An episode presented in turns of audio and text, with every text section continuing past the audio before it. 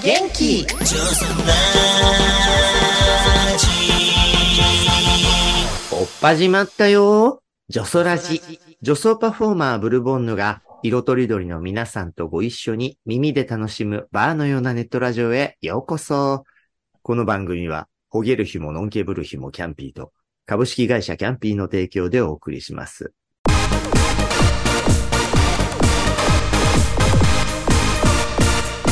ジョソラジはい。皆さんお久しぶりでございます。もうね、こんなに間を空けたら、やっぱり、よそのね、ゲストさんを呼ぶわけにはいかず、いつものレギュラー大集合会でまた今回もお送りしたいと思います。それでは順番にね、ご紹介します。まずは、ゲイライターのサムソン高橋さん。秋が来ましたね。よろしくお願いします。そんな感じです。そんな季節の話から入る常識的な人みたいになっちゃって。映画ライター、吉弘正道さん。また一つ年を重ねる月がやってきました。あーヨシヒロです。そして、福岡のラジオ DJ、ルーシーさん。風は黄色。ルーシーです。よろしくお願いします。ああ、聖子ちゃん？福岡だけに。ね、いつでもみんなを元気にさせちゃう、ワクワクさせこさん。秋雨、慰め、祈祷攻め、祈祷攻め職人の佐世子でございます。もうねいつの間に職人に？全然雨降ってないですけどね。させこさん、そんな職人なんですか？そうよ、もう、どれぐらいやってきたらもう、極める2とか出ちゃって。人を磨いて50年みたいな。ものづくりのね、ものづくり作ってないか。はい。のっけからほんと上品な始まり方またしちゃいましたけどね。いや、ほんとまた綺麗に2ヶ月ちょっと空いちゃいましたよ。ねえなんだろいや、本当はね、1ヶ月目ぐらいで配信予定でね、皆さんとも、うんうんあの、ジョソラジグループ LINE というもうサミットみたいな LINE でね、サミット？語り合ってたんですけど、なんかはい延期延期のね、繰り返しで、そう、だってね、本当に合間合間で会うお店とか、こう、どっかで会うジョソラさんに、次を楽しみにしてますみたいなことをすごい言われてて、私すごいもう、ね。矢面にとってごめんなさい、本当ごめんなさいとか そうですよね。言ってたので、とというわけで、まずは、遅れたのはドイツのせいだというわけで。悪い声ねえかね。というわけで、まずは、なかなか収録できなかった犯人探しをしたいと思います。う。ああ、誰だろ大変。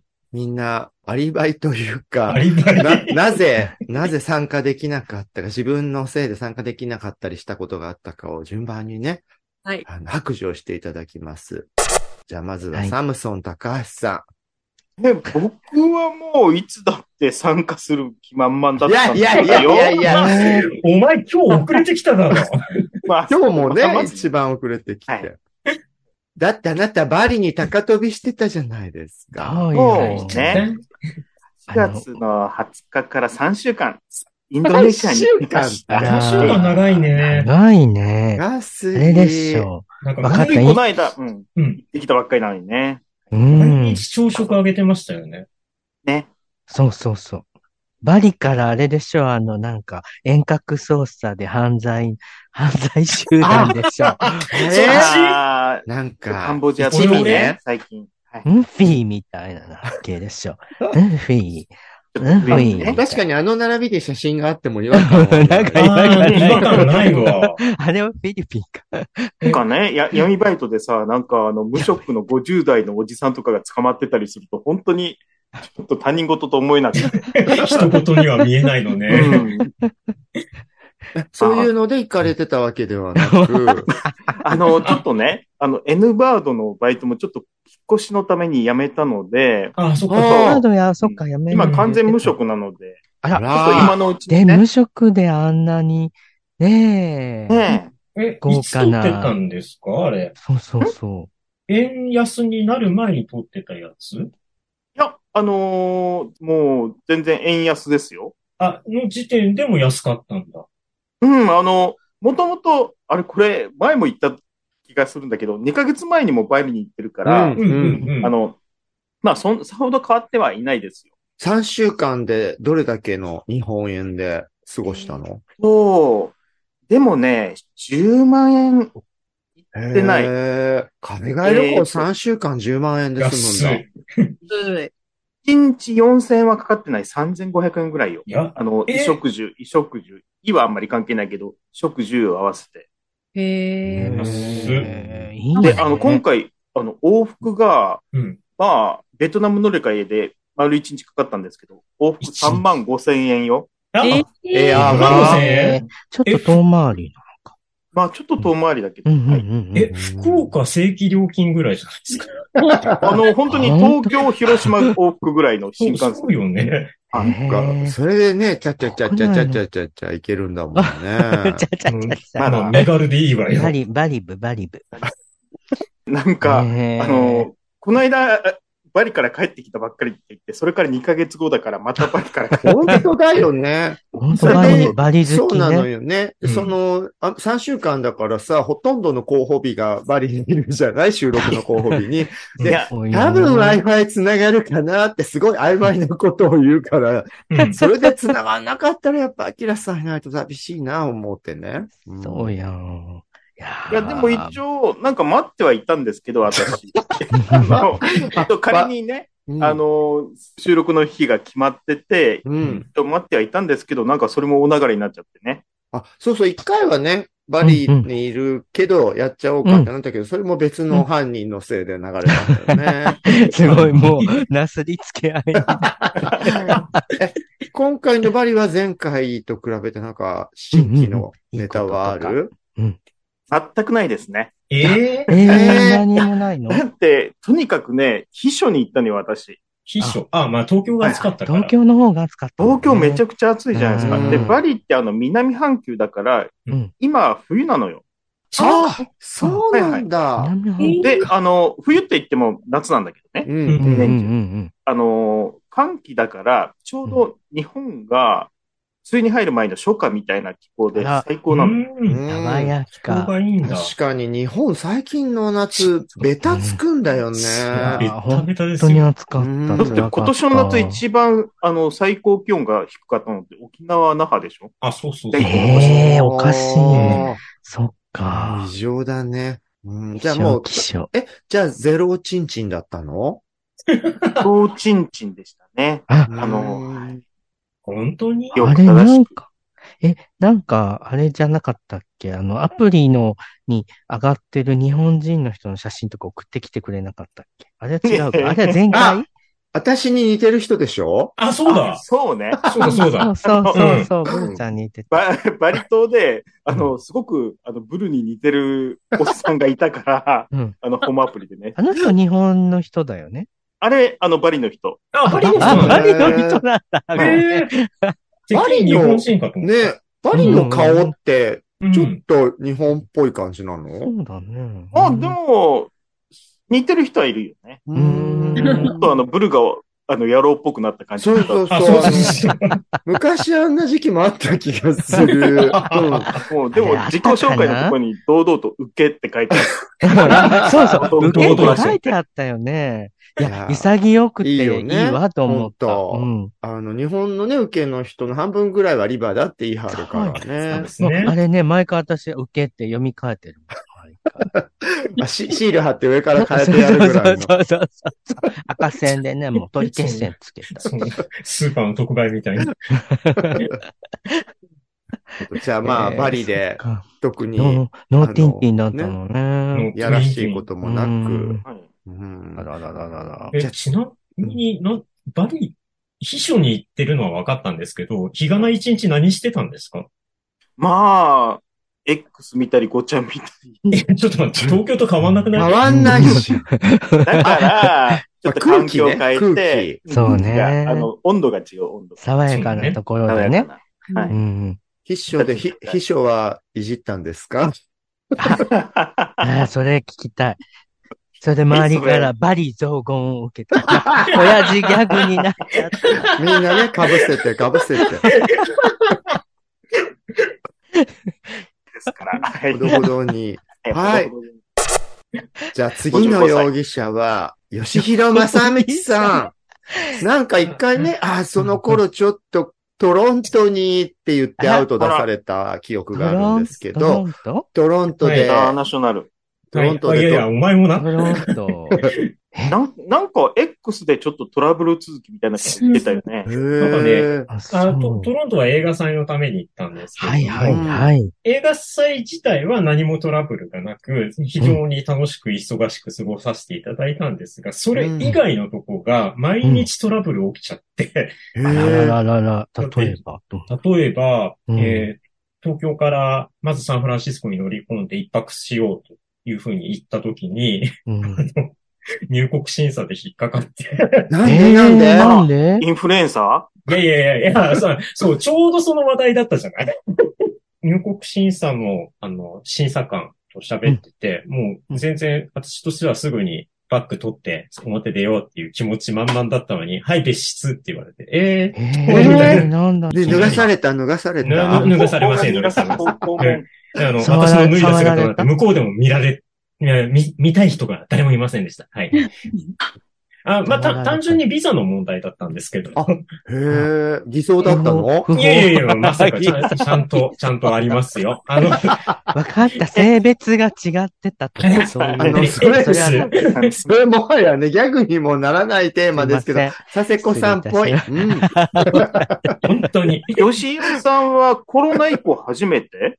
あ、そうそうそう、コロナ、あそっかそっか2020年の1月がラストで、本当に3年ぶりのサンフランシスコだったんですよ。もう本当にびっくりして、まあ、うんまあ単純にビザの問題だったから謝って、別室で。謝って済む問題あうん謝っだだ大丈夫なのね。うん、一応済みました。あまあ今回初版だしみたいな感じだったんだけれども。あ初版扱い。やっぱり容疑者だったね。容疑者ですね。だからし初日からしてそれだったんで、うんそれややなくてよかったと思って。いや。大変ねえねえねえねえアメリカの物価って今どうなってるべらぼうです。高いでしょ。えぐい円し安。衝撃的なのは何が何円とかあった？トロントがすごい高くって。うんカナダも高いんだ。もちろん。そうなんだね。カナダはアメリカと比較すると、比較的ちょっとお安めっていうふうに言われてたのですよ。なんだけれども、まあそもそも、やっぱ円が安すぎるんで、え、ちょっと待って、これがこの値段なのみたいな感じになっちゃうんですよ。うん。で、じゃあ例えばなんですけど、私が一回だけマクドナルドで食事をすると、もう、うん、もうどこにも気力がなくなっちゃって、いいや、マックで入って、クォーターパウンダーってちょ、ちょっと肉の厚いハンバーガーと、のコンボセット、あのとうん、ポテトとソーダがついてくる。それこそ昔だったら390円で日本でそうそうそう食べられたぐらいのね。そうそうそうう。んで、それにチキンナゲット6つつけただけですよ。はい、いくらでしょう、ハウマッチチャチャチャ。へえ。あ、日本円でね。日本円でで。えっとね。3000円くらいしちゃったりしてあそええ、すごいそんなすんの？そう、3000円超えてたの。やだー。無理。びっくりして1000円だってそんなね、こんなの肉じゃねえかとか、ね、あの都市伝説だけどねほんと。都市伝説ですけどね。言いたくなるよね。いや、本当にびっくりして。マックで3000円だと普通、その、レストランとか行くと。そうそうなの。だから、もう、ほんと最初から決め込んで、これは贅沢なんか絶対できないって分かってたから、あの、うん。まあ、映画祭ってお土産物売り場があるんですけれどうん。も、そこで水筒買って、あ あ。映画祭の会場にはもう、いくらでも組んでいいよっていう冷水器、ソーダも出てくる、あの、炭酸水も出てくるやつがあるんで、いくらでも組んでいいよっていう席は日本にもあるけどね。で、ひたすらそこで水とソーダを組みまくって、そうね。ガス、ガス入りのお店はちょっと高い感じするよね。そう、だからコーヒーだからスターバックス行きたいな、コーヒー飲みたいなって思ったら、スターバックスなんて行ったらもう1000円超えるのが分かってるから、やもうひたすらなんかプレスオフィス行って、またコーヒー組んで、みたいな。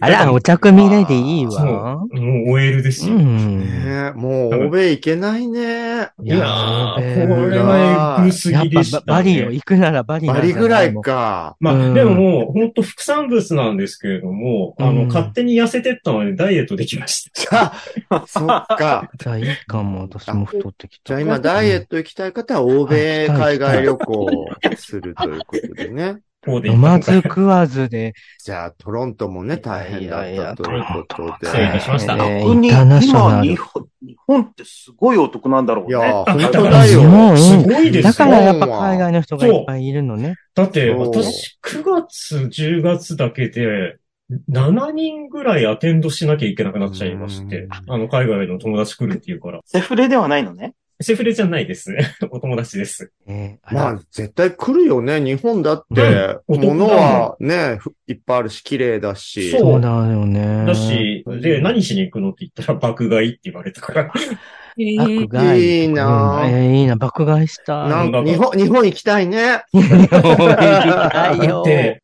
次の容疑者は、はい。ルーシーさん。ルーシーはなんか、ライブ何のライブだったんでしたっえっけと、ライブは同級生のうんドラムをやってる男の子が。あら、え、でも、その東、何？ライブハウスじゃなく、大きいところで、なんかやったんです。えっと、渋谷のちょめちょめちょめ、ちょめちょめちょめ？XX みたいなライブハウスあります。で山城慎吾みたいな感じで。山城うん、懐かしい。白馬同時。スペイン坂を上がった、うんうんうんあ。る子の前、まあ、目の前にあるところえ、だ。じゃあ、お店の近くじゃないですか？うんキャンピー渋谷店。そう、そうですね。そうそうそうそううんうん。キャンピーのとこだ、でも。の XXX? そういう名前のライブハウス。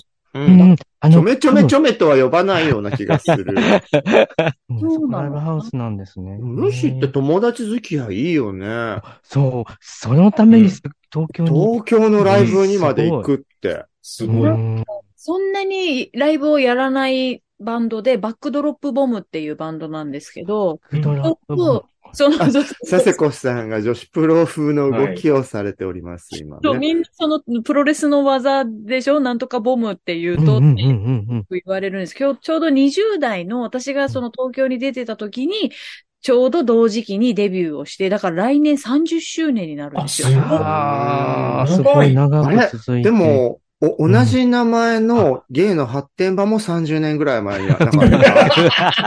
ババックドロップ。バックドロップってあったよね。いや、まだありますよ。まだあ、まだあるんだまだありますよ。だって、ク一ソ丁目の反。対側。え、すごいあそこっちか30年ぐらいやってるよね。もっとやってんじゃない？だって、私たちが、いや、もっとはない初めてから、だろえ、だって、う。ちょうどだって30年ぐらいだと思う。10代の頃あったような気がするんだえけど。えいやいや、さすがにね、最初は、ブラックボックスってところがコーヒー缶あ、のうん、コーヒー缶の上やって、ですよね、それ。バックドロップはそれより後だから、あれバックドロップの方が後でしたっけ、うん後々ブラックボックス。いうん、うん。やー、そっかそっか。え ー懐かしい懐かしいね。まだ90、年代発展場の話。本当だよ。。でも、まだあるんだね。ごめんなさい。あもうあ遠ざかってるから知らんかった。なんか、くすみさんに行くときにね。バックドロップのバックは違う意味のね、バックだからね。あーなんかせ 背中ドロップみたかいな。な？ドドロップはどういう意味なんだろうね。え、ドロップ？ドロップ？ドロップ？なんか出てくるのかドロップ？バックからドロップする？え、やだ、汚い、え、汚え、いい。やいや、いや、ばいや違う。バックにドロップするんじゃない？バックにドロップするのか、そうか。なんか、当時いろんな名前がそういう意味なんだろうね、みたいな名前いろいろあったもんね。うんだった。HX HX はホモエクストラ？でしょ？え、違う。あれはもともとニューヨークかなんかのゲイのフリーペーパーの名前がそうでですすね。ね。うんへえそうなんだね。そうそうでもそこの、そのライブも、まあ、30周年で矢田明子さんが見に来てたりとかしてへあらーだきまちゃん、大物が。もう、やっぱロックが好きみたあいで、そうなんだ。え、そうな友達だったみたいで、うんあ、の、矢田彦さんといえばさ、この間私あの、ドラマの審査員、なんか民放連のドラマ審査員やらせてもらったんですけど、その。時に結構好評だったのが、うん。日曜の夜ぐらいはっていう、うん。あの、ドラマだったんだけど、うん。それ、ドラマの存在皆さん知らない？いや、日曜日の夜ぐらいは多分見たと思う。それ、すごくいいのはね、あの、夜べない女子たち3人が、それぞれ本当しんどい思いして生きてんだけど、うんラジオのみんなリスナーなのよ。うんこれで全員ラジオ。そう。で、オフ会のバスツアーで出会って仲良くなって、その3人の物語が始まるっていうのえで、えやなんだかちょっと。なんかちょっと、ジョソラジ祭りで仲良くなったジョソラの皆さんみたいだなって思って、うん共感しちゃう。ほら、夜べないところもきっとそうだろうなとか。ちょっと、夜べないわ。そううちのね、そうお客様はちょっと上質なお客様が多いから。そう、それでその夜べない一人がね、メル、メルルン？イクミうん。メルちゃんなんだけど、うんそのお母さん役が矢田彦ちゃんなのよ。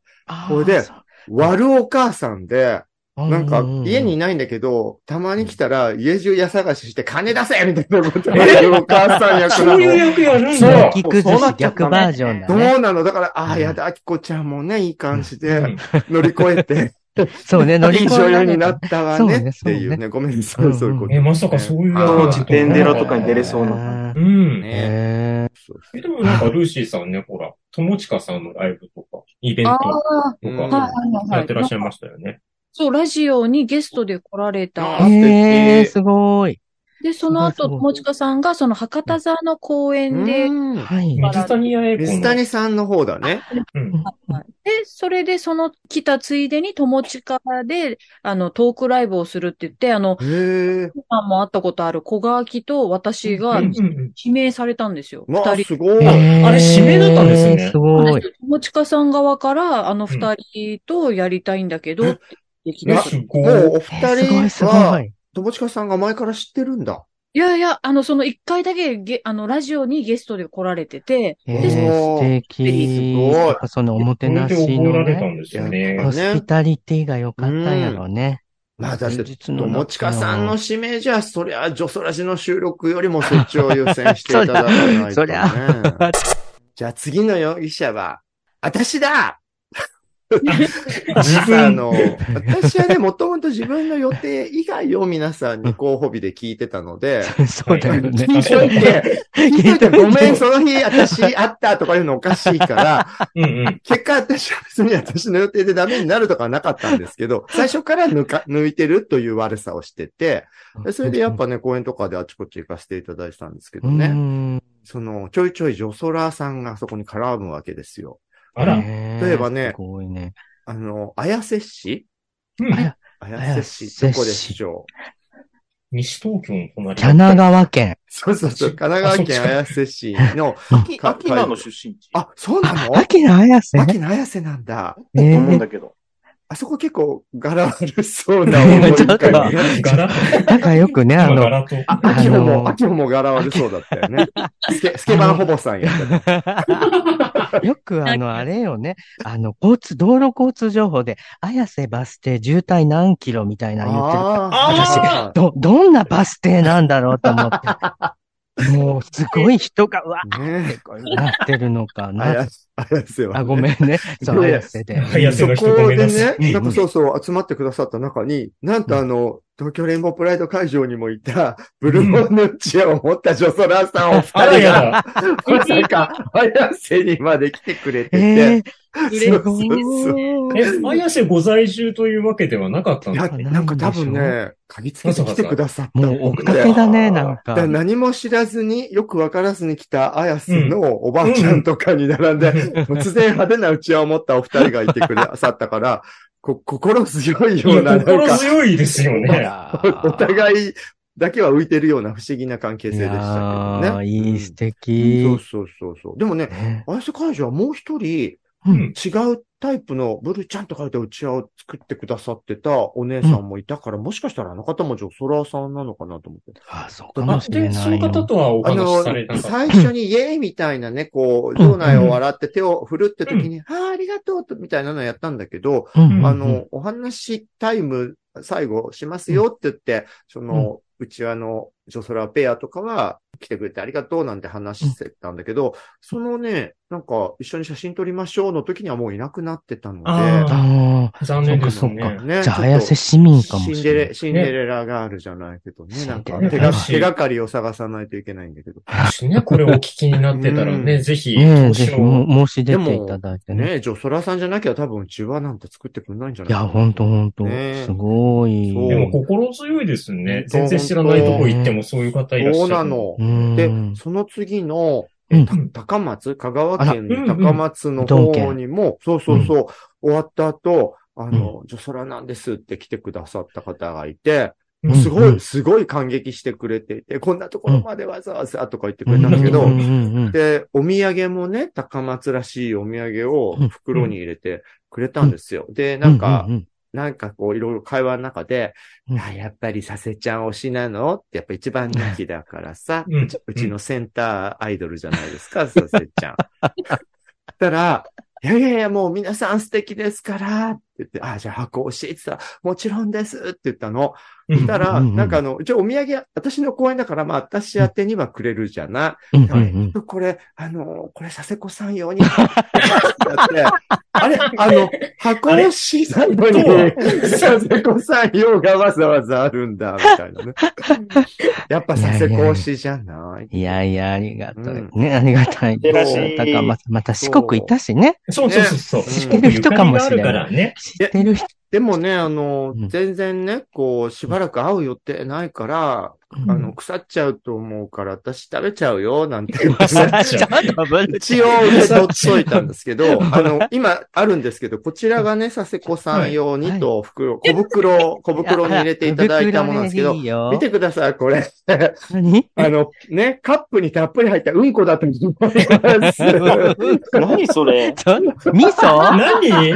味噌？そう、うんこかなと思って、なるほど、だから佐世子さんってなんだっと誰がみんなの肛門あ違いました。ちゃんとね、ラベルが貼ってありました。はい。あ、金山寺味噌。そう。うん。ええお味噌そだよう。。でごめんなさい、うんこだなんて言って。ちょっと。イオ、イオ名産の国産のナスとウリを使用したお味噌を、やっぱ佐世子さんには味噌をあげたくなったんだなっていう、ね。味噌をつけるっていうもんね。そうい。やいわゆるでも飯泥棒ってやつです。あ、そうですね飯泥棒だ。えでも、でも、いイオ、イオ名産って書いてあった？イオって書いてある。あ、じゃあやっぱ愛媛の人だ松ね。山か。うん、あうん、じゃあイオ松山から来てくださったのかもね。あそうかもしれない。そうかも。あ、私だってね、ミスイオカン三代目やったしね。ん？な何言ってんのかな？違う、違う。何言い出すそうあとさ、三代目ってすごいババアじゃない？多 分相当な昔じゃないですか、そんな。間違えちゃった。ミスジャコテンだったかもしれない。結果ね、あの、味噌なので、賞味期限、来年の2月なので、多分、じゃあねあ会え、会え、会えるとじゃ思います。あ、ウルシャンの脇とかでもっと発酵しといて。ふっさーくなったやつだね。はい。そんな感じでね、あの、行く先々でジョソラさんに見守られておりましうんた。じゃあ、最後の、まあ、一番はい。容疑が濃厚なね、はい 手で、手で顔を隠して、あの、ふ風俗、風俗師のおばさんみたいになってますけど、佐佐世子くん。ん。30運歳。北千住で会えるよ。あそういうのね。佐世子さん、容疑が、ね。私のよう、私が犯人かもしれない。うん。いや、そうそう。あのー確か、7月の末に出られるかもみたいな感じだったんだけど、なんと7月30の夜に父が亡くなったんですよ。うんうんそうなんだそうよね。なの。それでね、あのー急遽、7月30日も夜中だったから、29の深夜って言った方がいいのかな、うん ?30 の夜中だったから、31に急遽実家の方に、うんあの、帰んなきゃいけなくなって、うんそうだったんです。いや、さすがにそれはね、うんみんなグループラインで、そうよね。ななんだよとか言わないから。そうそうそう。本当に、もうみんなで当然ね、お悔やみいをやいやい言ったりして。やいや、ありがとうございました。うんまあでもね、え落ち着いたうん気持ちとかはどうだった？うんうんううんん。あの、もう今ね、ほんとすっかり落ち着いた感じで、あの、うんこの間ね、9月のね、連休に、あの、四十九日も終えて、まあ、それもね、あの、候補日がアウトになった実は理由でもあったんだあ、けど、嫌だ。私責めま犯せん。人じゃん責めませんよ。何にも責めませんよ。すごい凶悪犯だね。うん。脅迫犯よ。今日は。そう、ままあね、本当ね、亡くなったのが、あの、まあ、急というか、あのね、前にも話したかもしれないけど、まあ、あの母が家で介護してたんだけれども、うん。ちょっと入院とか繰り返していて、で、ちょうどね、あの、介護施設に入って11日目だったんだよね。ええ本当。で、普通にね、ご飯も食べてて、で、その昼間にうちの母と姉が面会にも行って、で、でお父さん元気だったよ、みたいなうん。メールまで、あのメールと写真まで送ってくれたんだけど、なんかその時、なんかす私はその元気だったよっていう割には、なんか父が元気がないなっていう感じはあ。出て、させちゃんちょっとは感じたんだ。なんか写真からね、なんか、あのえー。うーん、それで、まあちょっと、まあでもね、だから、その、まさかその日にどうこうなると思ってなかったんだけど、うん。そおおいよくつだったえっとね、もうでも81だったので、男性の平均寿命まおー。で行ったので、行ったのでっていうかね、そうね。。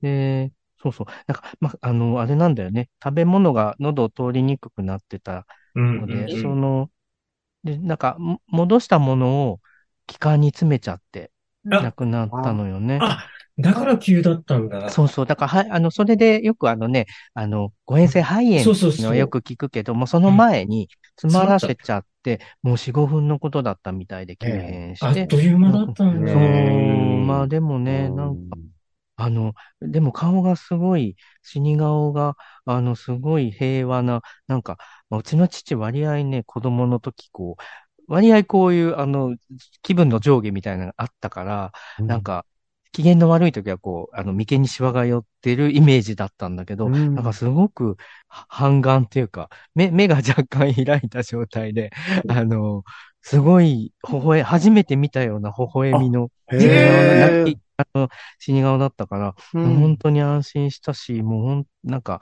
ねえ、その、かける言葉って言うともうありがとうしかないなと思って、うんそうそうそう、もういっぱいありがとうも言ったし、そう。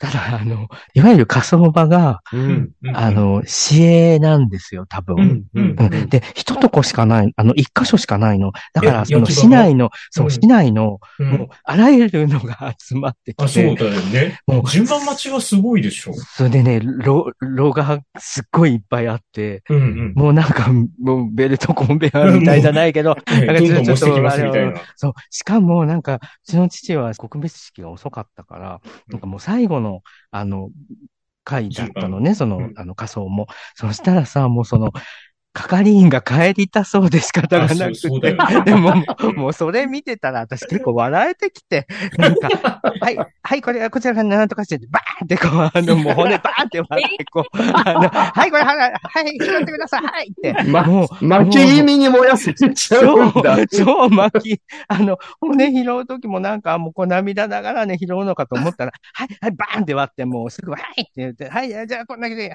いって、もうあの、すごい。うわあなんか、させちゃんだからね、むしろ笑ってくれるけ笑ど、っちゃった。ね普通だったら怒りそうよね。ちょっとね、私たちにとっての大切な人。みたいに。ちょっと扱い雑じゃないですか。い。やいやいや。まあでもね、いそ忙しいんだなと思って、うん。あの、お役所の方もね、忙しいんだなと思って。えいやいや、なんかそ、それが一番印象的とは言わないけど。うん実家に帰ってさ、一堂うんうん。にこう皆さん返した時の佐世子さんキャラは、どうなの？ちょっとか、と都会で美しく変わった感じでアピールさそうれてたの？そう、あのーまる、まさにね、こう、ベールで隠して、こうね、あの、喪服もね、女装でって、そんなわけありません。いや、本当だね、あの、喪服もね、女装で、あの、うん帰りたかったんだけど、一応なんか、長男っていう、あそうの、ね。なんか嫌よね。私も長男と長女とかそういうの大嫌いなんだけど、なんか一応長男ということでね、あの、パンツスーツ？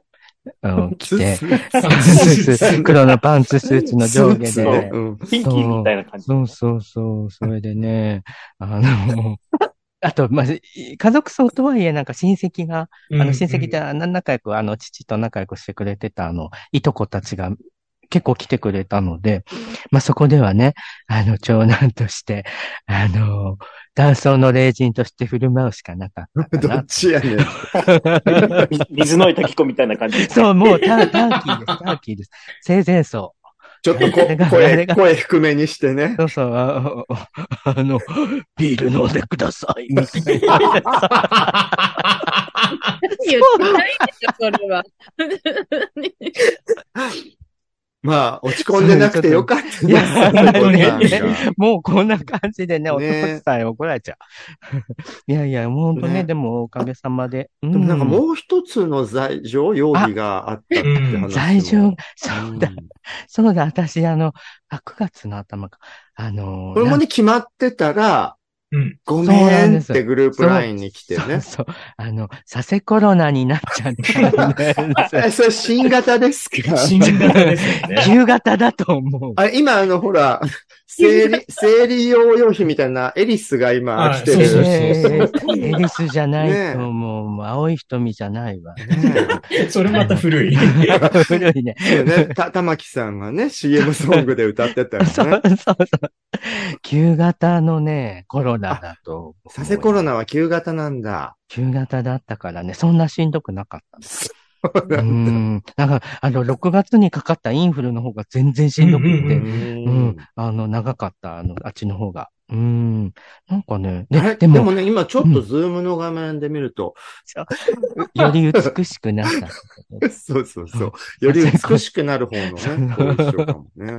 そう、でもね、ちょっともう本当これね、申し訳ないんだけど、私も最初コロナだってわからなくて、うん。その、会社に行っちゃってたことが、まだ熱は出てなかったんだけど、うん。会社に出てたから、なんか私の、その、す、筋というか、私の筋の人たちえが、裏筋ですか？裏裏筋 裏筋の人が、ほぼ全員、隣の子以外みんな、どんどんどんどんかかってああ、それもう100%佐世子さんが発祥の地じゃないえ、。これってばらまいたダメよね、私。なんか、責められる。コロナ発祥の地いやだからだ。ねいろんでもな意味で知らない時期だからしょうがないよそう、ね。だからしょうがないし、どうしようあともない。と思ったし、あとなんかそのまあ、隣後ろのグループにもその、実はコロナで休んでる人がいたっていうので、あなんかう、んうんうんあ私じゃありません会社にあの、醜いなすりつけ合いをされて。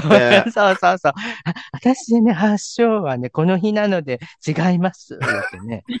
あの、言い訳をして。まあしょうがないよまあ多分私だったと思う。うんしょうがない。まあ、さすちゃんなんか強そうだもんね。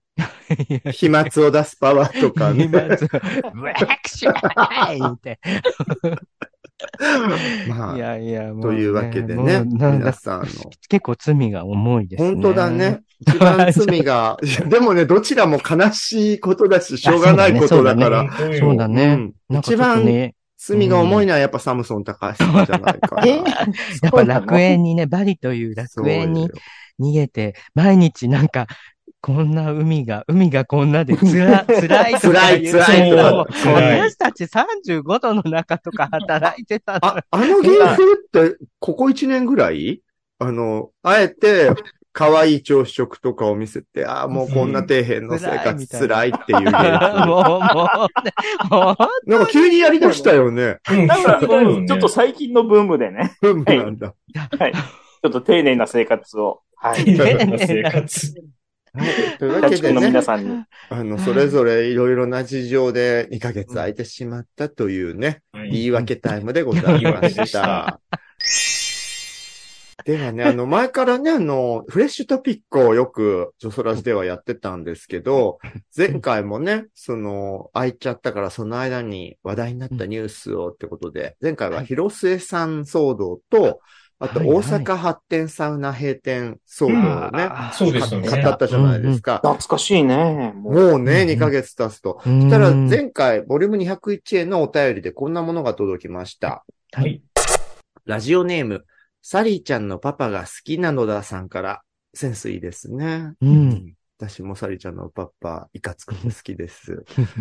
プロフィール、60歳、大阪、シスゼンダーの女性ですうん。久々に皆様のお声が聞けて、ニコニコ顔になりました。ありがとうございます。ありがとうございます。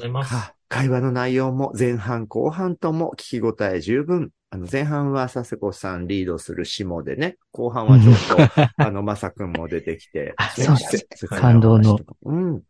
特に広末表には水岸があり、膝を打ちました。そう、こういう表が広まればみんな行きやすくなるのにと思います。嬉しい。ジョソラジでうんみんな行きやすくなって。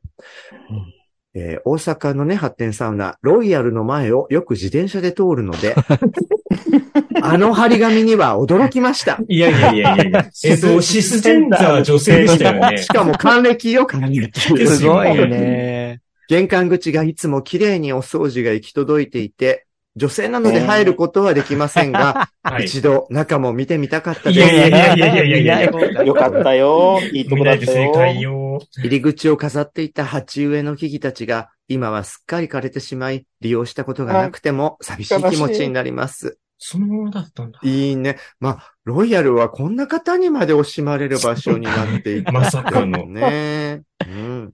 あることがたし、ありがたし、ジョソラジも年に一回更新になろうとも追いかけ続けます。御身大切にご自愛ください。まあ、美しいお海をありがとうございます。あ、もう還暦のね、女性の、あねのね、教養のそうある方なんでしょうね。ままあでもねう、んもしね、営業してたとしたらね、あの、お掃除は女性入れたんだよね、あそこは。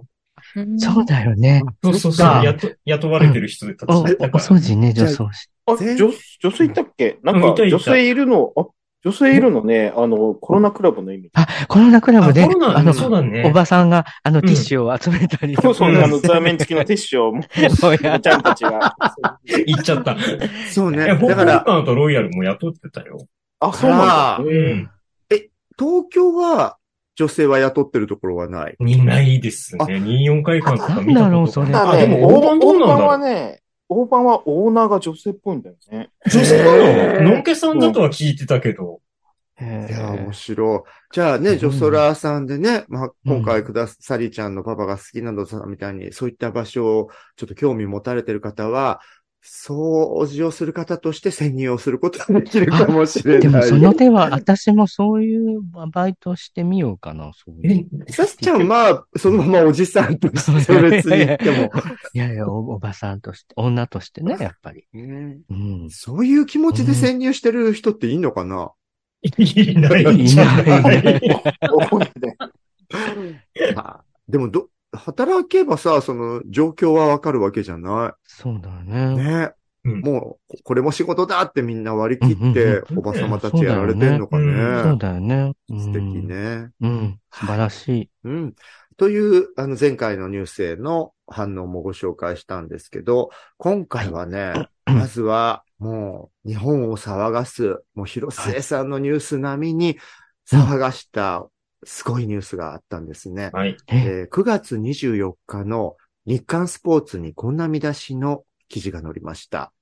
男約20人が下半身露出か、10人はガーターベルトを着用し逃走。福岡県警が注意を呼びかけ。というニュースがあったんですね。はい。あららららありましたね。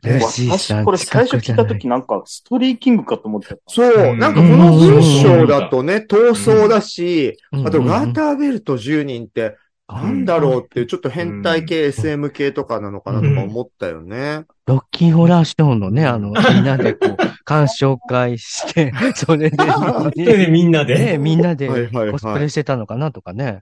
全員古田新太さんですか？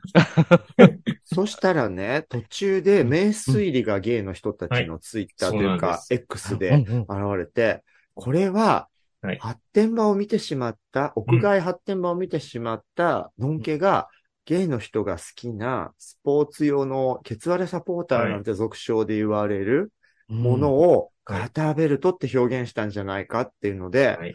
それかもなんてうん。いう話がわーっと X で回ったんですよ。うん。したら、その2日後、9月26日のテレビ西日本でね、今度は、ちょっと見出しが変わったニュースになったんですよ。うん10人が全裸、10人がガーターベルトと通報、男約20人が下半身露出か、海岸が出会いの場に？っていうねちょっと踏み込んだ記事になったんですよ。あららららそうなのよ。私、あの、その事件がご起こった住所を検索したら、そうなの。ああ、うんここかってそう。なのよ。あ、そうな、有名な発展有場名有名。もう西日本の方にはね。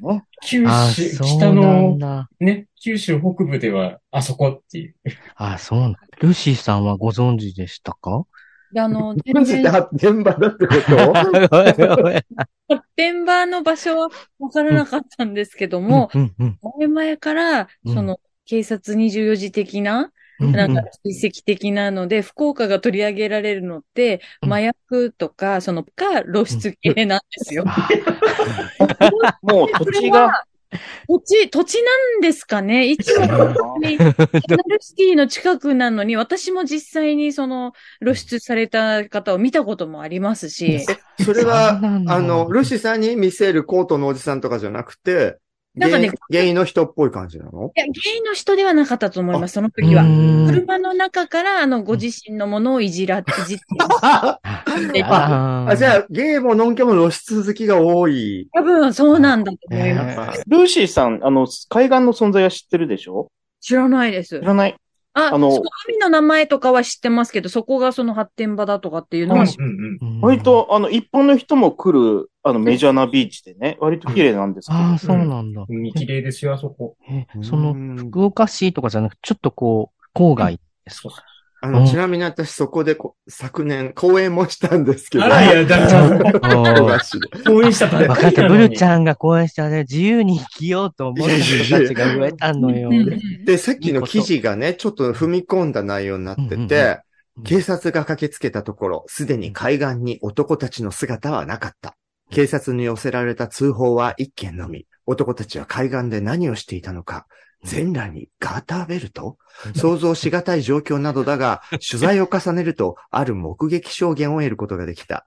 住民の男性、全裸で生活するグループがいましてね。記者、え、そうなんですか？この男性の話によると、20年ほど前から海岸を散歩する際に全裸の男がたびたび集まっていたという。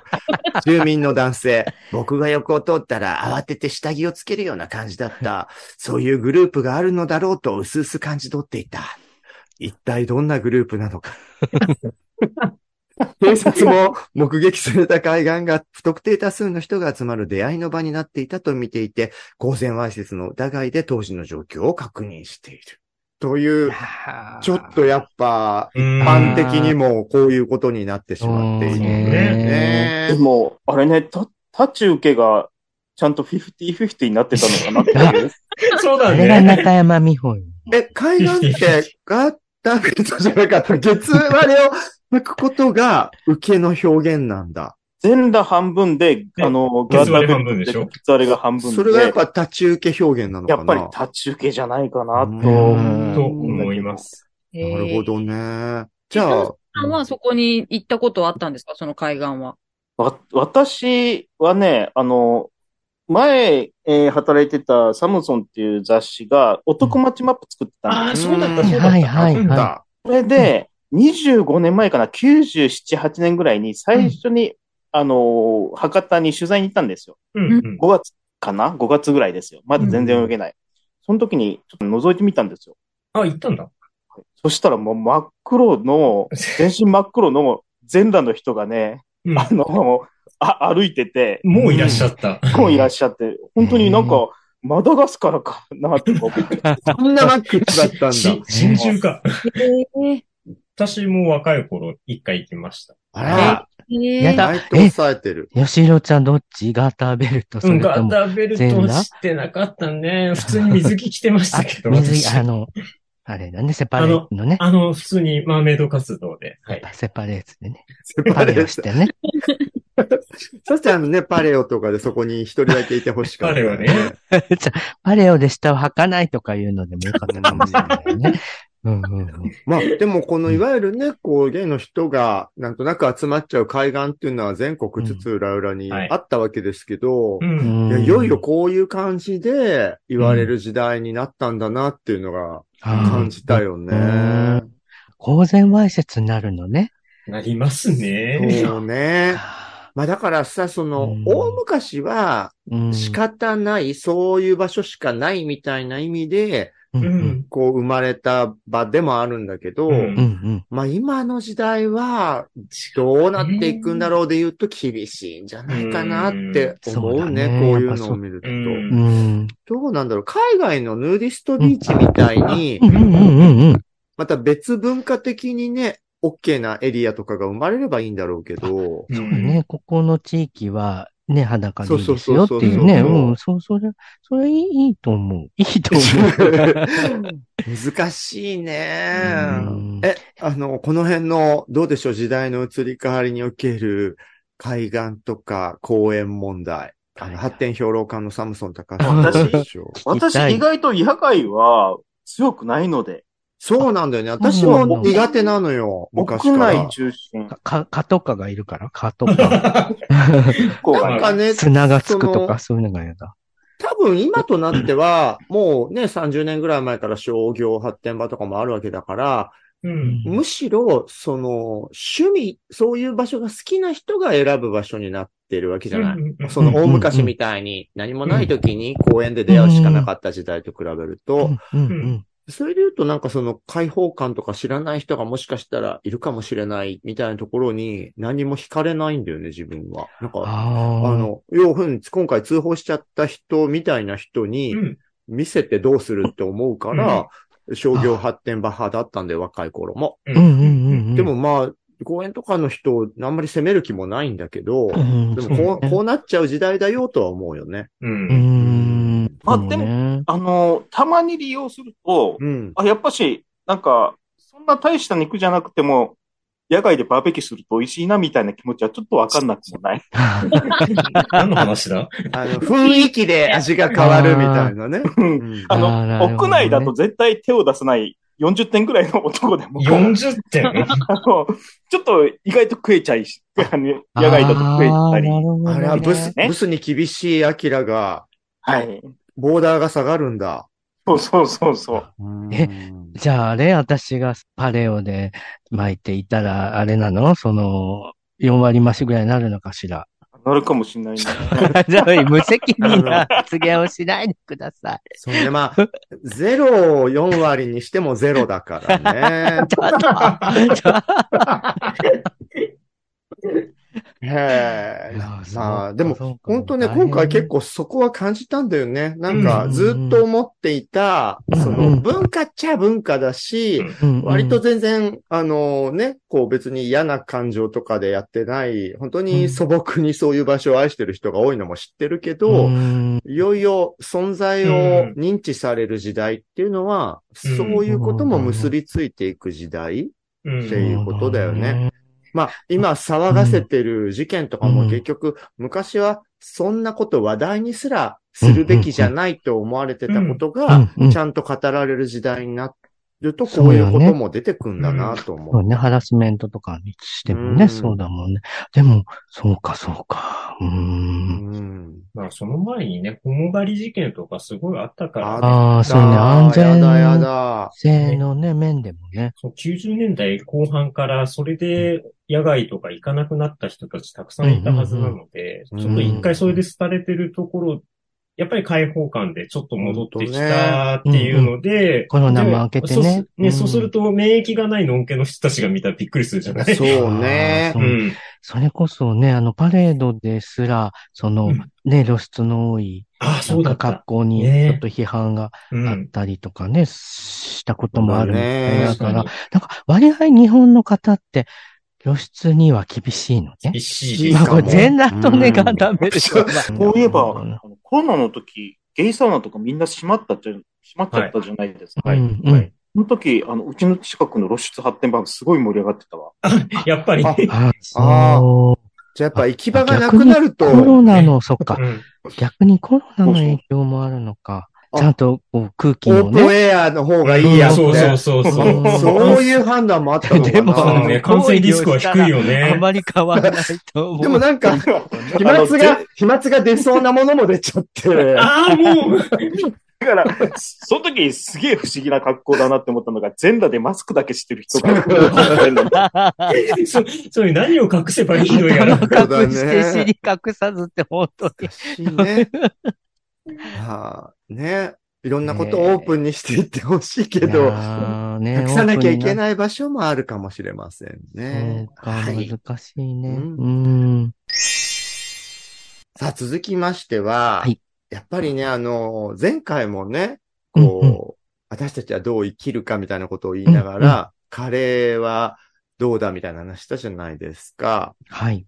で、やっぱね、もうジョソラジは、こうやってる人たちが全員50代になってしまったという、多分ネットラジオ界でもなかなか厳しいそうだね。エイジングなので、逆にね、あの、ジョソラの皆さんも同世代も多いということで、うんあ、の、こういうテーマバンバンやっていこうと思いまして、はい。で、そこにまさに考えさせられるニュースが飛び込んでまいりました。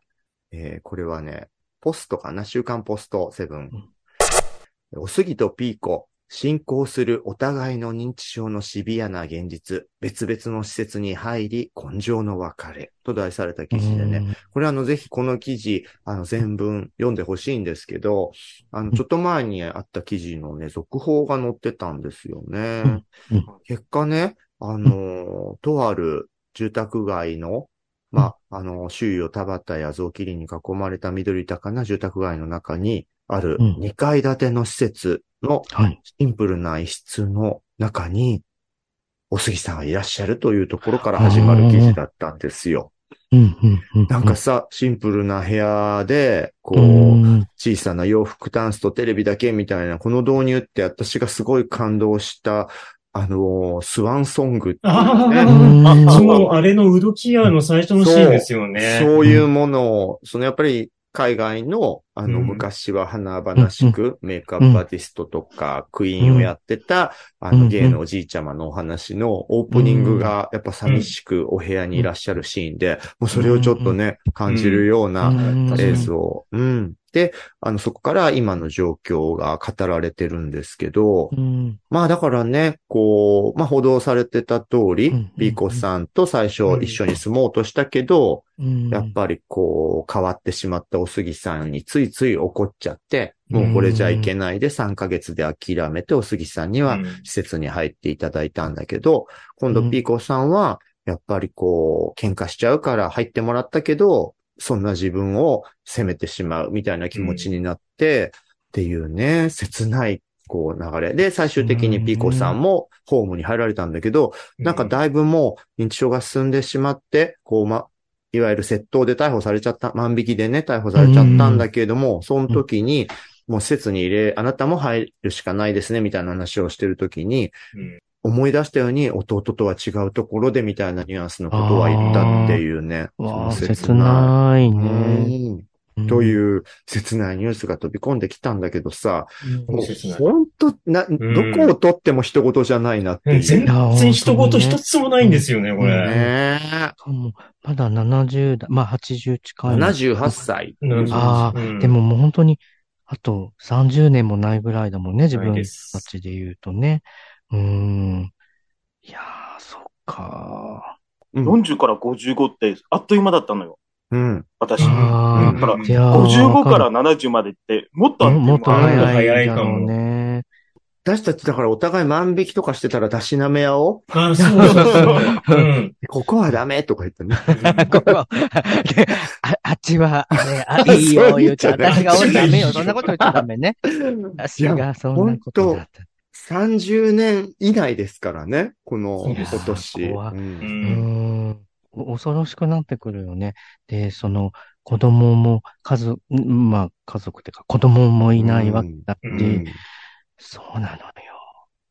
うん。でもさ、これ見てたら、やっぱり、おすぎさんは割といいボケ方してる感じなんですよね。あの、最後の文章がね、テレビを見ながら腕や指を動かすレクリエーションを得たおすぎは、うんおやつのお菓子を頬張ると幸せそうに微笑むうん、健康的で穏やかな昼下がりを過ごしていた。うんで、締め、締められてはいるのよね。うんちょっとピーコさんの方がちょっと心配でさ、ああ、そうです。そうだそういうね。ことでね、ある意味、おすぎさんを先にそういう姿を見て気に病んだっていうことだもんね。そうだよね。自分かってたっていうのもね。そうだよね。それがまた自分にも同じような、ねうんこう、起こり得るって。そこの間ね、一卵性のソーセージだから、同時期に来るっていうのもすごいいや、それもすごいね。うん。うん。ねなんか、何もね、両方に来なくても、いいようなものだけどね。エーザイの薬がさ、うんうんちゃんと行き渡行き渡ってくんないかしら、あ早めに。認知症の薬ね。せめてね、こう、あの、直さなくてもいいから、ストップさせるとかね、うん早めに分かってストップするとか私、ね。本当に最近冷蔵庫開けて何を出すんだっけっていうのがすごく増えちゃってるの。でもね、もう、あもう本当物の名前が本当に出てこなくなって、ある。ちょっとね、うん。認知症かなってね、思うぐらいのことがある。けど、あとみんな大あの、一緒か。人の名前とか全然だそう、よね。全然。そうなのうんあと、Google、Google 開いて何検索するんだっけ？すごくやる。開いたはいいけどね。うん。デジタルボケ。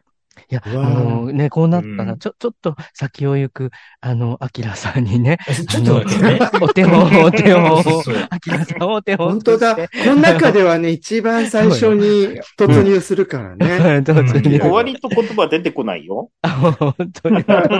でも、アキラさんがいいのはあれですよ。能松さんと一緒に生活一応やってるから、ね。何か異変があったとしたらすぐに気づいてくれるじゃない割とね、ミネコも最近やばいよ。え、ほんと？まだみねちゃんはシャキシャキしてる感じするうんけど。シャキシャキしてそうだけど、同じこと。ね、私に喋って、これ、前もあなた喋ったよっていう。それね、それは、やるやる。私もよく言われる、それ。わかる。なんか、と、途中から、あ、これ前喋ったなわと。かね。思い出すよね。あるある。まだね、こうやって笑ってられるからいいんだけど。うんまあね、でもルーシーさんと私が一番やばいですよね。一なんで？人です。うえーん。なんで、なあんで、、でそっか、一緒に住。んでる人がいるのは、こ、そうんこっち3人か、私とさせちゃんと、あきらか。ってなると、な何か異変があった時に誰も気づいてくれなくってっていうう。ん。だから、だから、自分もそうだけど、やっぱりピーコさんじゃないけど、一緒にいる人も逆につら、うん。なんかしんどい気がするわ。なんかまあ一人だけこう送信行していったりとか。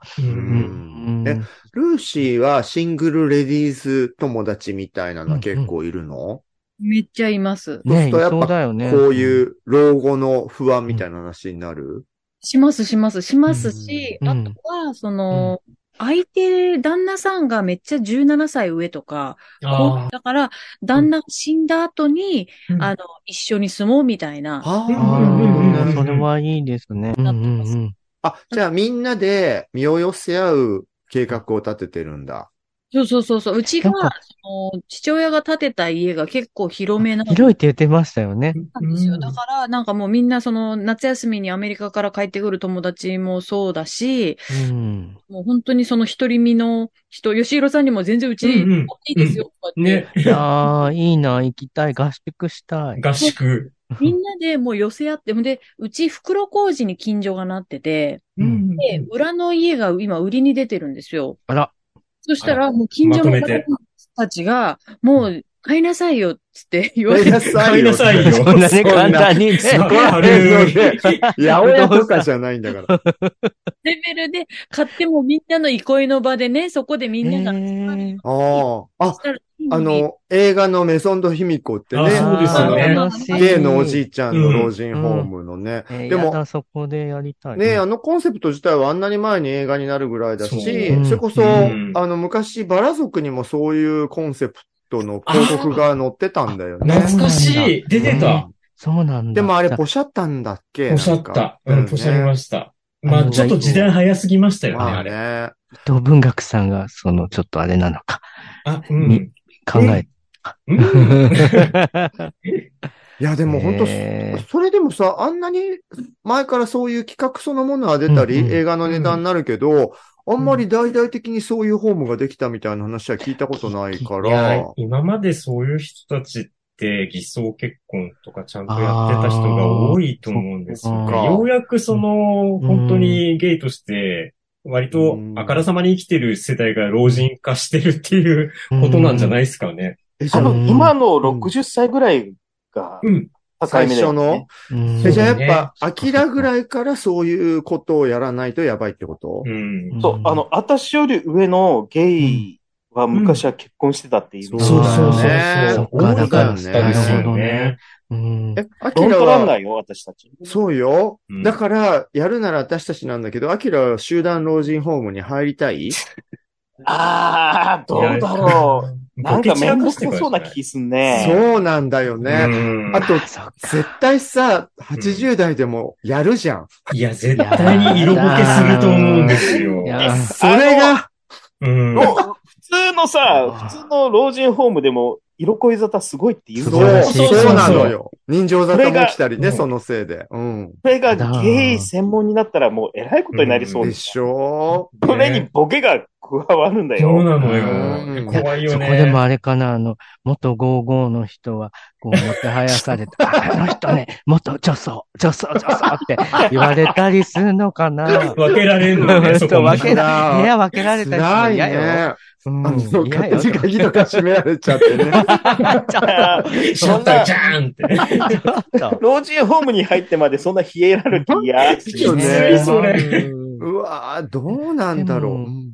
ね、でもなんか私今回その父の家族葬で思ったんだけど、うまあ、父の、父の場合はね、あの子供がいたからあれだけど、私たち子供いないから、で、それ、例えばじゃあ親戚と、あの、まあ、遠くはないけど、え甥っ子とかにお葬式出してもらううん。のか、うんそうじゃなくて、例えばそうコミュニティにいて、もう順番に亡くなった人をみんなでお、おお送りするみたいな。で、まあ、もちろんね、そのお葬式代は本人に残しといてもらいたいけど、なんか、そういうふうにやってった方が、なんか、あ、もう死ぬ話になってんの、ね。あ、ごめんごめん、死ぬ、話。いや、ちょっとこう、そうそう、なんかそういうふうなこと考えながら。実はね、うん死ぬ話はね、ちょっと不法に関するお便りとかも来てたので、次回ね、次はほらうん2ヶ月も空けずに、もうちょっと 近くに、あの、みんな、ね、その悪さ、バリに1ヶ月行くとか悪さしなければできるかなと思ってそうて。そう。まず今日はね、あの、老後今日はね生きる話ねね生きるそういだよね。や、でも本当、どうしよううん、ね。あ、支え合って。うん。そう、老後といえば、サムソン高橋さん最近よくはい、ポスト、X のポストがバズってるんですよ。う。んちょっと前に、うん。あのーサムソンさんがねうん、旅サラダ、ゲスゲストのオペラ歌手の岡本さんが、神田正輝さんの世紀を吸い尽くしたみたいな図になってるって、ごめん、私あれいいねしちゃった。て テレビ画面のね、を映したのに、3200以上のいいねがついてたんですすごよい。いいのいいの？それいいの？いいのかね？はい。で、でもさ、あれも結局ね、なんかこう、老後というか、老いて痩せちゃったみたいな変化じゃない、うんうんうん。なんか、おすぎとピーコさんにしろ、花さんにしろ、なんか全然状況は違うけど、老いて変化した姿みたいなのをさ、有名人が知られる時うん、みたいなので、あの、サムソンさんの実は私いいねはつけなかったのよ。あ、ごめん。いやいや、っていうのは、っていうのは、うん。やっぱそこに、いや、ちょっとやっぱ、もう笑えないみたいな気持ちもあっそうだて、ね。うんそうそう。で、実際ちょっとあんた怒られてたでしょ。なんかね、あの、やっぱり、あの、ディディスりが来ましたよ、ディスり。そうそうあ、そう。そうなんだ。やっぱその、真面目な人から。そうそうそう。で、ねあ、じゃあ、あの、アキラがやる分には、うんうんアキラはそういう目線でもないんだろうなっていうのは分かってるから、うんあなたの優しさみたいなのは。でも、そうそうそう、そうね。はい。あの、やっぱ老いの姿を人にこう晒すことみたいなところって、やっぱ恥ずかしいことなのかな、どうかな、みたいなことをいろいろ思うきっかけにはなったね。おすぎとピーコさんの報道にしてうも。んそうそうそううんどうなんだろう。なんか、そ、そうね。あの、その認知症を、をだと辛いのかもしれないけど、でもなんかそういう、例えば、そういう下の世話とかやってもらうんだったら、ちょっとわかんなくなってる方が私はなんか、いいかなって、ちちょっと不謹慎ながら思っちゃったりとか。確かに、もう、杉さんのあのニュースだと、もう、そういうこともあんまりうん。お分かりじゃなさそうな感じだもんね。でそうあと、ね。か本当に子供帰りみたいな。そうそうそう。であと、うん神田さんは神田さんで実は、なんか、あの、ちゃんと食事制限で痩せてて、ご本人は。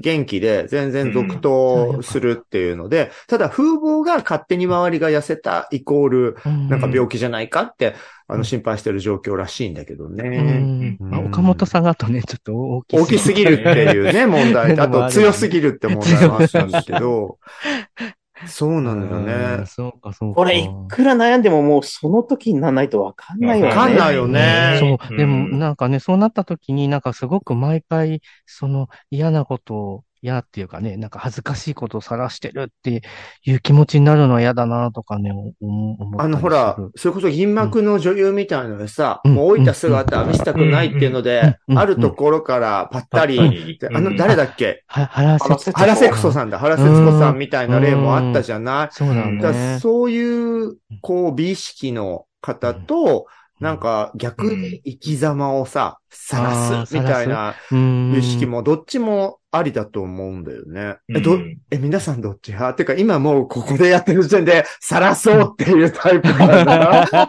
私、原節子です。いや、は原さ節子です。させつこ。こう。多分私なんか、80過ぎても、生きてたらよ。う。うんん。80過ぎてもなんか発展場徘徊してると思うわ。ああ、でも素晴らしいいや、素晴らしいと思う。あチンポンポ言ってると思う。うんチンポチンポ言って80過ぎたもんね。あー私逆にボボケて連呼してるかもしれないね。えっと、嬉しい、それ。おおおちんぽのおばあちゃん言われて。ああの、ホホームでね、こう、そうそう、ホームで。響き当たるう。ように、おちんぽおちんぽってさてこさんが。また今日もおちんぽのおばあちゃんが叫んどるわ、みたいなね。え、そしたら今もちょいちょい叫ぶけど、それはほら、笑わせてやってるっていう側にいられるけど、いや、それがもうね、うん本当そのうちシャレにならない、本当普段から言ってることだから、うん多分、そう、認知症とかになっても言う気がすんのよね。うんうんうん。だからなんか、そう、だからなんかよくね、おちんぽレディーとか言ってんだけど、よくでも旦那の前で言って呆れられたりとかするんだけど、なんか、それを言いそう、ホームとかで。もう、もう別に本人があそれを恥だと思わなければ、あむしろ愉快なネタで、みんなが、まままた出たってわーって喜んでくれたりましたとか言うのかな。まあ、むしろなんか、あ、い今日もお元気そうね、みたいな感じに。今日、ねえ今日おちんぽがないとかって言ってこう心配されたりとかね。今日もチンポがない。今日は佐世ばあちゃんの、そうそう佐世ばあちゃんの叫びがないって逆に心配されてね。そうそうそう。いやー、でももう探すしかないよね、ほんとね。んそうだね。う。そう、そんな話に続けてるのは何なんですけど、うん。そういう意味では、その、ラテ男でさ、いつもかっこいい姿を決めたポーズとかにガッて笑顔を見せてくれてた我らが、かよみ社長も、ある意味、やっぱり事故で入院してしまったから、当然ね、こうちょっと痩せちゃったりとか、で、やっぱりなんか、あの、気心知れてる人以外には今の姿はっていうのは、うん自分もまさくんも分かってるから、そのビジュアルは絶対見せないようにしばらく、うんあの、うん自分の気持ちが良くなるまでって思ってたりしたのね。うんうんそう。で、そんなね、あの、かゆみさんにまつわるね、お便りも来ております。はいはいえーラジオネーム、もこさん、39歳女性ストレートの方からです。はいこんにちは。初めてお便りいたします。ありがとうございまありす。がとうございます。最近、ドラッグクイーンさんの方々のラジオや YouTube を視聴するようになり、ジョソラジに出会いました。たどり着いてくれてよかった。うんよかった。ね。私は病気で車椅子に乗るようになり、イベントやバーなどに行くのは難しい体になったのですが、うんボリューム112の回で、車椅子ユーザーの方のお便りで、ジョソラジを聞いていると、あの、昔のように、ゲーバーに行っている気持ちになれるというお言葉にとても共感しました。うんございましたね。ねえ。そして、私たちのいる時にお店においでとおっしゃるうんプルボンヌさんとかゆみ社長の優しさに声を出して泣いてしまいました。番組休止やマサさんが養子縁組をされたくだりや、かゆみ社長の久々の肉声を聞けたボリューム200でもまた涙。おこがましかったら申し訳ありません。私とは状況も状態も全く違うのに、当事者や家族としての経験はどこかしら感じるところがあるのかもしれません。また、リハビリや結晶交換、人工透析のような治療などの長時間治療の時にも、ジョソラジを聞いて、たくさん笑わせてもらって、励ましてもらっているような気持ちに勝手になっていますうん。かみ社長が講演されるときは、まあ、まだね、全然冗談っぽく言ってただけだけど、俺の経験を元気になったら話したいみたいなことも、あの、スラスラ言う感じではないけど、まさくんに言ったって話をね、前回ちょこっと聞いて。講演されるときには聞きに行きたいので、リハビリを頑張ります。今後もジョソラジ楽しみにしています。という素敵なお便りいただきました。いいお話大変だと思うのに、こんなものを聞かせて。え、あの、おちんぽレディとか言って。そう。直線まで。笑っていただけるのかしら本当に。え、でもなんか、決勝交換の時にジョソラジ聞いてて、うん決勝の成分とかに影響があるのかしら。ねえ、なんか、うん、悪影響にならないそう。で、実は、その、うんボリューム200の時に、あの、うんかゆみさんの肉声に対して YouTube のいろんなコメントついてますって紹介したんだけど、うんあ、アノンさんという方からの、あの、うんコメントで、かゆみさんメッセージありがとう。勇気をもらったよ。僕も少し歩けるようになってきたから一緒に頑張ろうねって読み上げたんですよ。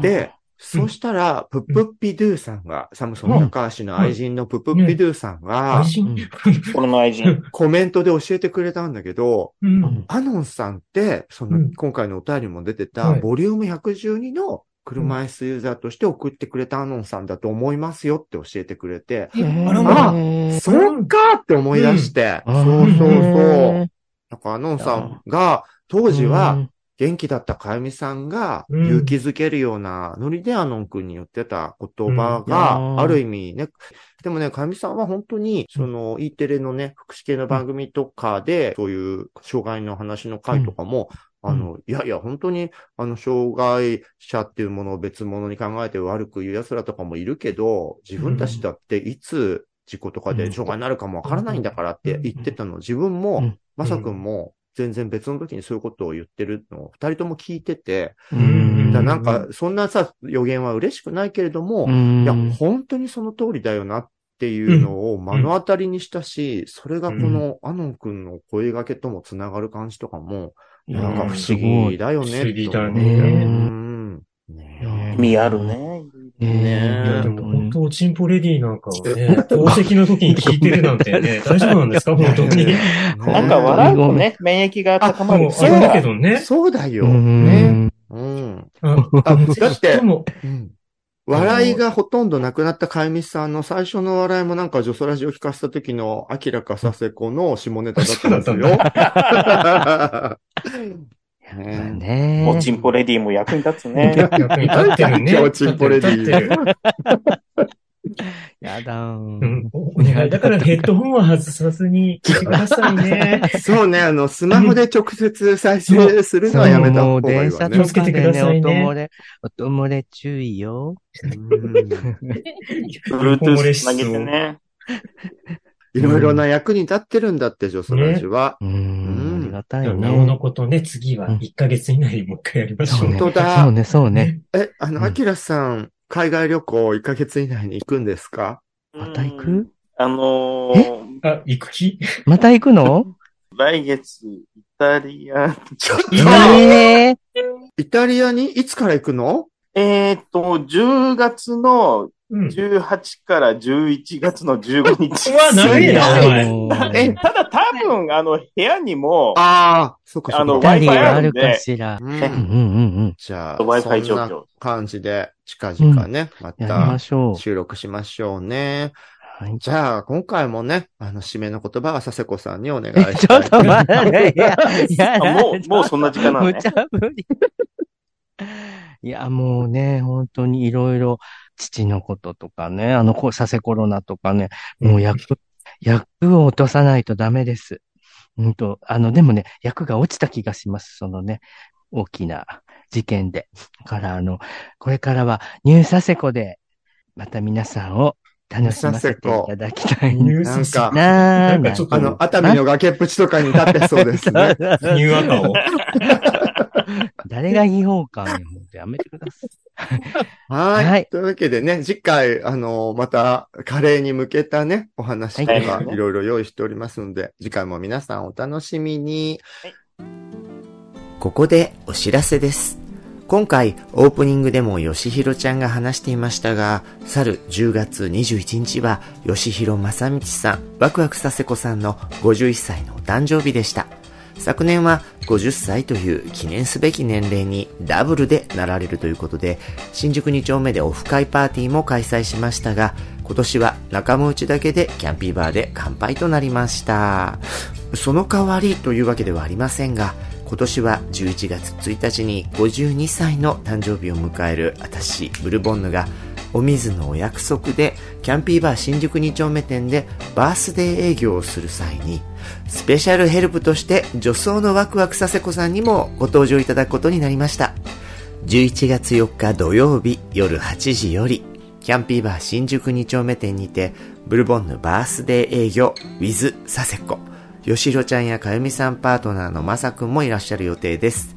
飲み屋さん初心者さん向けに、ご自身のドリンクとお祝い乾杯ドリンク、そして限定オリジナルグッズのセットメニューもご用意。よかったら遊びに来てね。営業でした。ジョソラジはキャストの皆さんが自宅からリモート会議システムで集まって収録をする手弁当なネットラジオ番組です。ノイズなどの音声トラブル、家族や猫の声、恥ずかしい音などの混入はご容赦ください。オフ会、生放送企画などの最新情報、お便りの送り先は、ツイッターのジョソラジアカウントをチェックフォローしてくださいね。あ、ツイッターじゃなかった。X。X 各種、ポッドキャスト、はい、YouTube など、お好きなメディアから、いつもあなたの耳元に。それでは次回もお楽しみに。ありがとうございました。ありがとうございました。うちにね、またね。ちょっそらっち、ちょっそらっち、ちょっそらっち。